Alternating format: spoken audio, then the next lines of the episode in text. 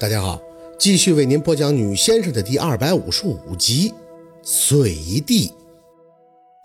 回到家，天色已暗，一进门就发现小六正一脸认真地伏在茶几上写写画画。干嘛呢？询问了一嘴，宝四就走上前，发现茶几上不光有他画出来的图纸，还有尺子、小扁瓶、一百毫升装的二锅头白酒、烟盒，甚至是宝四的符纸。这是干啥呀？四姐，你什么时候进来的？小六鼓捣得很入神，猛一抬眼看见宝四，还吓了一跳，瞄了一眼他手里抱着的东西，那是什么呀？纸鹤呀？哦，别人送的。宝四随意的应了一嘴，下巴指了指茶几上的一堆东西。你把这些都弄一起做什么呀？搞发明啊？嗯。小六不好意思的看着宝四笑了笑，指了指他画的图。你看这个像什么？宝四仔细的瞄了瞄，这画画的天分，宝四他们家大概就他大哥家树遗传了。这个是腰包，哎，不是挎包。小六轻轻地扯了一下嘴角，嘿，差不多吧。我那天去剪头，看到理发师都在挎上别个剪刀包，我觉得很方便，一想给你研究一个。把你这些常用的东西都量好尺寸，然后做出个类似的专用包，主要是给你关键的时刻应急用的，比较方便。宝四点头，酷啊！放心吧。看着小六认真的样子，宝四笑了笑，回到自己的卧室后，关好房门，拿出买完跟安九连好线的小耳朵看了看，默默的呼着口气，万事俱备，只欠东风了。晚上吃完饭就坐在卧室里等安九发来短信，只有几个字。重放出去了，回了两个字，明白。起身后直接洗了澡，看着镜子里仍旧坚定的眼，宝四不想让自己犹豫，既然打定主意了，那就放开手去做。早早的上床，眼睛还睁着，直看着天花板。安九也问过他，说他既然要对付苏小雨，宝四自己其实就完全可以办到了，为什么还要这么麻烦去等他的虫呢？宝四只跟他说了几个字，要他清醒的疼。安九听完便笑了，半晌只跟宝四说了两个字儿：够狠。作为阴阳先生，有正道自然就有邪道，能救人也会害人。走什么道，其实靠的就是自律以及正心。宝四入道时，自然就秉持着正道的原则。虽然在村里给自己证明用的路子比较脏，但宝四自己也敢说，小错有。但伤天害理的事儿不会做，唯独这苏小雨，他真真的刺激到了宝四的底线了。宝四可以自己弄他，也可以做纸人、草人玩的，可是他们这儿的先生整人也是有弊端的。通俗来讲，就是去磨人，让这个人产生类似癔症一样的幻觉，发狂发癫，最后撑死了就是精神崩溃。在这个过程中，你说他神经病都行，但是这个效果却不是宝四想要的。首先，苏小雨属于被警方监控的状态，让他发狂发癫，那环境地点都不允许。其次，他癫狂起来也只是旁人去看，对他自己而言的意识跟思维却不是清醒的。也就是说，宝四在操控他，但是他自己却不明白啥。而安九的蛊却可以解决这个弊端。蛊虫入体，穿肠蚀骨。只要这个控制蛊的人玩的明白，那想让这个人疼到什么程度都行。很清醒的疼，甚至讲可以很清楚的感觉到自己的肠子被咬出个洞。有的还可以眼睁睁的看着自己身上往外钻虫子，过瘾的很。要他生他生，要他死他死。在这个过程里，再跟安九配合，让苏小雨看到些幻觉产生的画面。精神和肉体就是要一起折磨他，让他知道什么是他应得的下场。想了很久，才逐渐的睡去，不怎么踏实。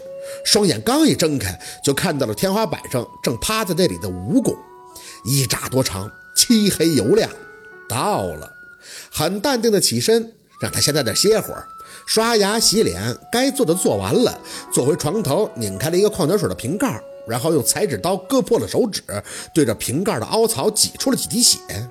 蜈蚣开始酥酥的爬动，顺着棚角线直接趴到柜子上，然后贴着墙走了个直角下来，身体轻轻一跃，卷曲着就进了滴了血的瓶盖里。鼻子有些发痒，一口喷嚏打出，吸了几口气，却感觉呼吸有几分不畅，头有些疼。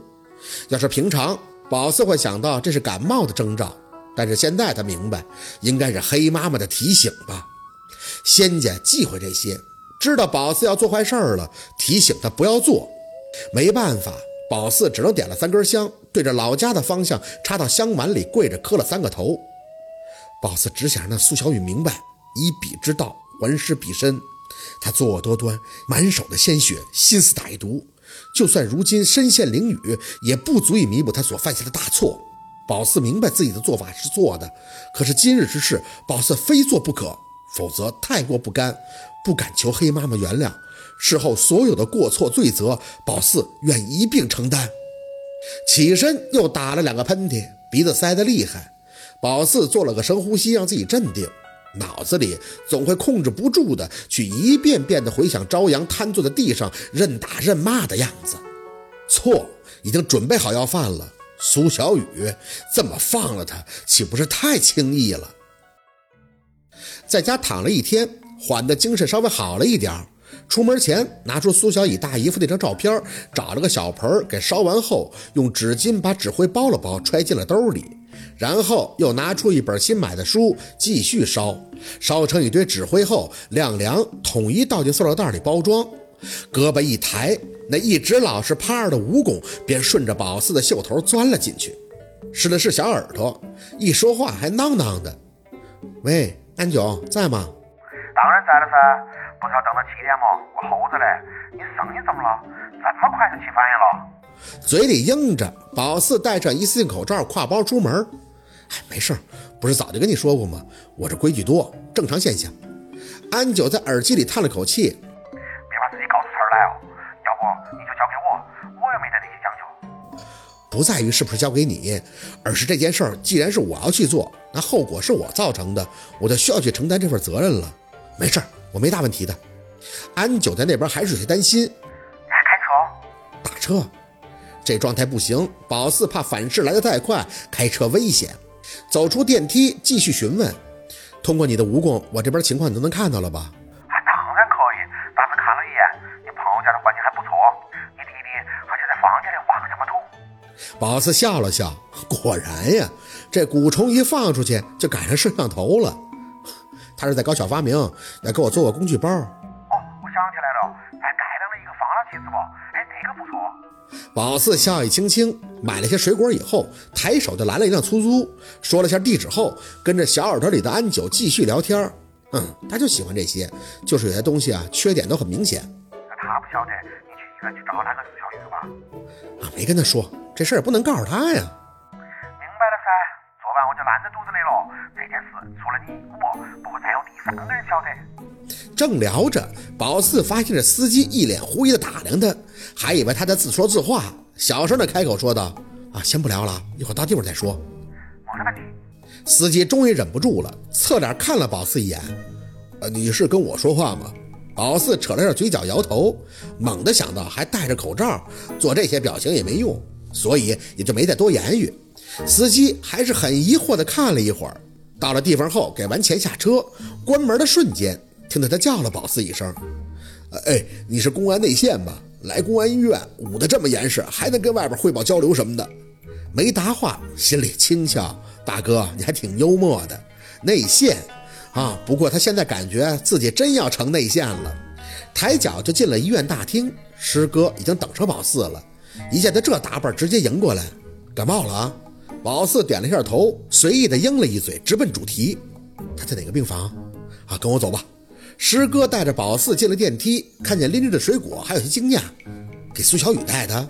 哪儿啊？魏老女同事啊！宝四大咧咧的应着，把水果给师哥，辛苦了。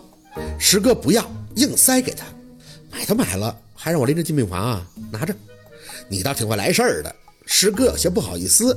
哎，那个我都打完招呼了，一个多小时，你自己进去，只要别太过分就行啊。潜台词懂，就是他们不会太多的关注宝四，也不会太管他跟苏小雨说什么，给开后门了吗？谢谢师哥了。袖头里的蜈蚣突然探头，宝四赶紧把胳膊背到了身后，只听着耳朵里传出安九的声音：“这个警察好严肃哦，是不是上次去传销货店跟你说话的那个？”宝四轻咳了一声，算是回应。安九在那边轻笑：“ 行啊，这是个警察，就是方便，在后门开的好。看，这不都明白吗？电梯直接坐到了楼顶，也不是什么科室，感觉都是改良的病房。跟在师哥身旁路过的人，好些个都是穿着警服的，大部分都跟师哥认识，还互相打着招呼。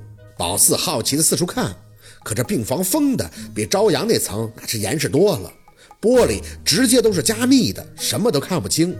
走到一个病房门口，师哥敲了下门，进去后，宝四有些惊讶，这不是病房。你说是个小型的监控室也行，一张桌子上面有一台电脑，两个跟师哥差不多大的警察就坐在桌子旁，略显疲惫枯燥的看着电脑。电脑里也不是放着电影，而是监控，监控的就是桌子正对面的钢化玻璃墙后苏小雨那个病房的情景。说真的，要不是亲身跟着师哥走一遭，宝四还真不知道病房能做成这样。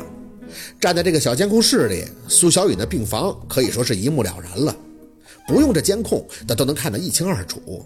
这以前应该是个很大的病房屋子，只是用一个钢化玻璃墙给隔开了。一面是躺着需要看管的病号，另一面则是警察。那两个警察见他们进去，起身就跟师哥打了声招呼。宝四也礼貌的点头。虽然他们一早就知道他要过来，客气了几句，就看见师哥说。带他进去吧，一会儿出来签个字就行了。